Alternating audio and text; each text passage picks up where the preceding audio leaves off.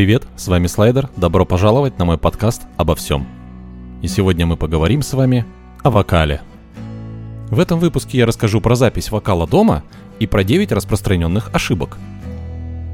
Правильная запись вокала – залог хорошего микса.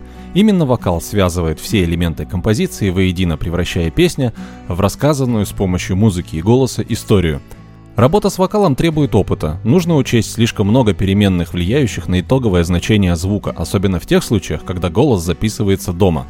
Недостаточно просто встать перед микрофоном, надеясь на то, что во время сведения голос волшебным образом зазвучит уверенно и качественно.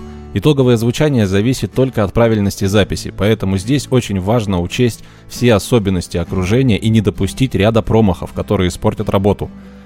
Поговорим о том, какие распространенные ошибки допускают музыканты при записи вокала дома и как их можно избежать. И открывает наш топ выбор неподходящей комнаты. Запись вокала дома начинается с выбора подходящего для этого помещения. Так как оборудовать э, в квартире полноценную вокальную будку это слишком затратное и трудновыполнимое дело, музыканты ограничены в выборе мест для записи голоса. Зачастую вокал пишется по принципу «где получится», а в качестве вокальной комнаты выступают кухня, кладовка, ванная или даже спальня. Выбирая пространство для записи, мы часто забываем, что помещение – это инструмент, который полноправно участвует в записи и оказывает непосредственное влияние на звучание вокала. Каждое помещение обладает собственной реверберацией и по-своему изменяет звучащие внутри него сигналы. Звуки отражаются от стены, изменяются окружающей средой, становясь громче или тише, мягче или жестче – Естественная реверберация помещения делает сигнал более пространственным, размывает его в миксе и отдаляет от слушателя. Рефлексия, в свою очередь, может изменять высоту звука и даже искажать его за счет естественной компрессии. Мы стремимся к тому, чтобы записанный вокал звучал уверенно, натурально и близко к слушателю, но забываем об особенностях наших квартир и комнат. Чтобы избежать негативного влияния помещения для записи голоса, лучше выбирать комнату небольшого или среднего размера с большим количеством мягкой мебели и других подобных объектов. Каждый мягкий предмет внутри бетонной коробки послужит поглотителем, который уменьшит эффект реверберации и сделает звучание записанного голоса более нейтральным. Несмотря на это, записываться в комнатах с множеством твердых поверхностей и окон не стоит – Стеклопакеты, столы и стулья вместо поглощения сигнала будут отражать его. Именно поэтому кухня и ванная комната далеко не идеальные варианты для записи вокала дома. Проблема с выбором комнаты часто стоит в том, что помещение должно поглощать как можно больше сигнала, но при этом не переставать звучать само по себе. Одно из э, популярных заблуждений гласит, что лучшим местом для записи голоса служит шкаф. Корни этого мифа растут из э, э, совпадающих размеров, наверное, шкафа и профессиональной вокальной будки. Если вас вдруг посетит мысль о записи в шкафу, помните, что стенки вокальной будки обычно обшиты 30-40 сантиметрами звукопоглощающего материала. Как бы вы ни старались и сколько бы вещей ни находилось в шкафу, вам попросту не хватит звукопоглощения для сдерживания резонанса самого шкафа.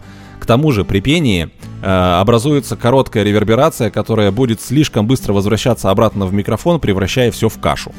При выборе помещения очень важен баланс между звучанием комнаты и ее звукопоглощающими свойствами. Слишком большое количество абсорбирующих материалов просто убьет комнату, из-за чего вокал будет казаться э, глухим и невнятным. В то же время слишком слабое поглощение сделает вокал э, размытым и пространственным. Тем не менее, место установки записывающего устройства напрямую влияет на итоговое звучание. При выборе позиции микрофона нужно соблюдать два правила. Не устанавливайте микрофон строго по центру комнаты. Микрофон по возможности должен находиться как можно дальше от стен. Соблюдение этих правил уменьшит количество резонанса помещения, возвращающегося в рабочий микрофон. Найти подходящее место поможет следующий лайфхак – не ставьте микрофон в центре комнаты и близко к стенам. Лучшим местом для установки станет любая точка в рамках нейтрального прямоугольника. Нейтральный прямоугольник это такая область, э, отстоящая от стен примерно на 1 четвертую от длины или ширины помещения. Например, при габаритах комнаты 3 на 5 метров это будет зона шириной около полуметра на расстоянии где-то 70 сантиметров от стен. Если есть возможность, э, стойте спиной к ближайшему углу комнаты, а заднюю стенку микрофона направьте строго в противоположный угол. Так вы увеличите расстояние до ближайшей стены и частично устраните негативное влияние помещения. Следующая заноза – это неподготовленная комната. Конденсаторные микрофоны очень чувствительны. При работе они могут захватывать часть отраженного от поверхности комнаты сигнала. Если у вас есть акустические панели, сделайте из них импровизированную вокальную будку. Если нормального звукопоглощения нет, воспользуйтесь всем, что найдете дома. Матрасами, одеялами или даже плотными шторами. Экспериментируйте с разными предметами и, если ничего не подойдет, сделайте звукопоглощающие панели самостоятельно. Если возможности создать типовую треугольную вокальную будку нет, поместите что-нибудь за головой. Эта зона обычно сильнее всего резонирует и сказывается на звуке. Следующим идет использование неподходящего микрофона. У всех разный тембр. Голоса одних звучат глубоко и мощно, у других высоко и легко, у третьих просто мощно. Каждый голос требует определенного микрофона, который подчеркнет все сильные стороны вокала и сгладит слабые. Выбирая микрофон под голос, нужно помнить о нескольких вещах. Конденсаторные микрофоны с малой диафрагмой звучат ярко и воздушно, но слабее передают низкие частоты – Конденсаторные микрофоны с большой диафрагмой звучат более чисто и сфокусированно. Передача сигнала у подобных устройств считается сбалансированной по всему частотному спектру. Динамические микрофоны отличаются более теплым и агрессивным звучанием. Из-за меньшего количества высоких частот в передаваемом сигнале такие микрофоны подойдут далеко не для всех вокалистов и не для всех стилей музыки. Выбор микрофона зависит напрямую от того, какой звук хочется получить. Здесь важна не цена устройства, а нейтральность его звучания. Чем нейтральнее звучит микрофон и чем слабее он приукрашивает голос, тем лучше. К примеру, если ваш голос отличается яркостью и легкостью, у вас есть три варианта на выбор, напрямую связанных с тем, какое звучание вокала хочется получить. Чтобы э, лучше передать легкость голоса, ищите микрофон с малой диафрагмой. Он подчеркнет сильные стороны голоса. Если нужен более ровный звук, берите микрофон с большой диафрагмой. А если яркость кажется излишней, то попробуйте динамические микрофоны. В идеальном мире э, неплохо, конечно же, обзавестись парой-тройкой различных микрофонов, чтобы послушать голос на каждом из них и выбрать лучший вариант. Тем не менее, если ваш бюджет ограничен и вы не можете позволить себе целый парк микрофонов, лучше купить одно устройство, которое подойдет для большинства студийных задач – так, например, если вы только планируете купить микрофон для записи, обратите внимание на конденсаторный микрофон с приемлемой ценой и достаточно высоким качеством звука. Немножко о бэк-вокале. А, запись бэк-вокала штука непростая. Для его записи лучше использовать микрофон отличный от того, на котором вы записывали основной вокал. Микрофон с другим характером звука делает звук э, вокальных гармоний значительно интереснее. Использование всенаправленного микрофона – Всенаправленные микрофоны могут звучать круто, особенно при записи нежного, слегка э, шепчущего и интимного вокала. К сожалению, для домашней записи они не подходят совершенно.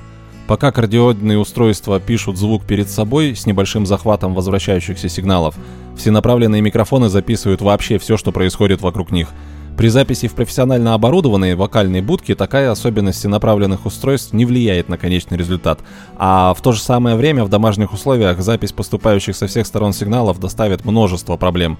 Записать чистый и сухой вокал не получится. Из-за отражения и естественной реверберации голос всегда будет невнятным, сырым и размытым, особенно если помещение не оборудовано ну хоть каким-то звукопоглощением.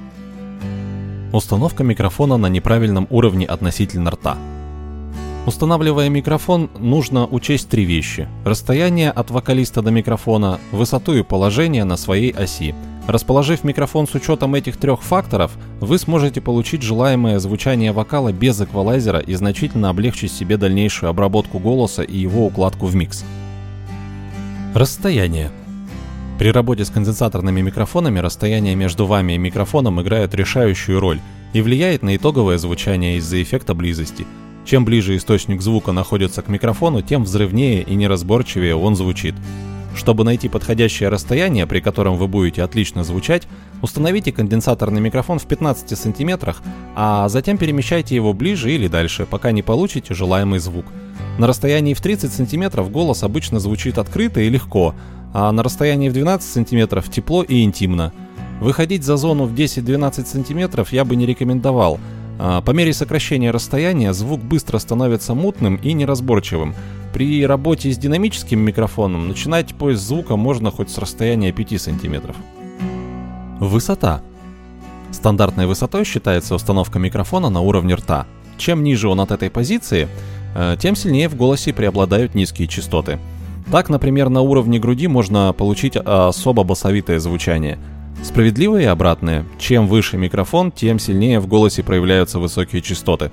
Высоту установки нужно подбирать индивидуально. При пении нужно держать голову прямо, чтобы не менять звучание своего голоса наклонами головы и не перенапрягать связки. Положение на своей оси. Микрофон должен смотреть прямо на вас. Вращение микрофона вокруг своей оси уменьшит количество низких частот в голосе и смягчит тяжелые взрывные звуки. Сочетание «пс».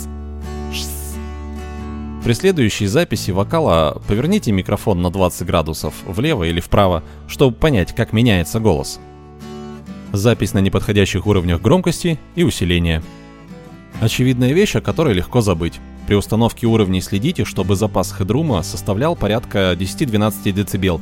Не вдаваясь в технические подробности, для цифровой записи идеальным уровнем можно считать отметку в минус 18 дБ. В особо громких и интенсивных э, моментах голос может достигать минус 10, но не должен выходить за рамки отметки в минус 6 дБ. А, при дальнейшей обработке голоса, используя реверберацию, компрессию, панорамирование и другие обработки, некоторые частоты могут усиливаться, что приведет к клиппингу и дисторсиям, и что очень усложнит дальнейшее сведение. Помните об этом, чтобы избежать клиппинга и нежелательных перегрузок сигнала. Вместе с тем не нужно осторожничать, записанный сигнал не должен быть слишком тихим. Следующая ошибка в нашем топе – это запись только одного дубля – Иногда нам кажется, что я настолько хорош, что одного записанного дубля будет вполне достаточно. Реальность же такова, что идеальных дублей не бывает. Э, незначительные ошибки неизбежны всегда. Во время записи можно не заметить, как слегка не попал в ноты или проживал какое-то слово. Полностью исправить такие косяки всякими плагинами не выйдет – Всегда записывайте достаточное количество дублей, имея в проекте 3 или 4 варианта. Вы сможете собрать одну качественную вокальную дорожку, составленную из лучших моментов разных дублей. Отсутствие заботы о себе любимом. Успех записи зависит не только от технических моментов, но и от настроения.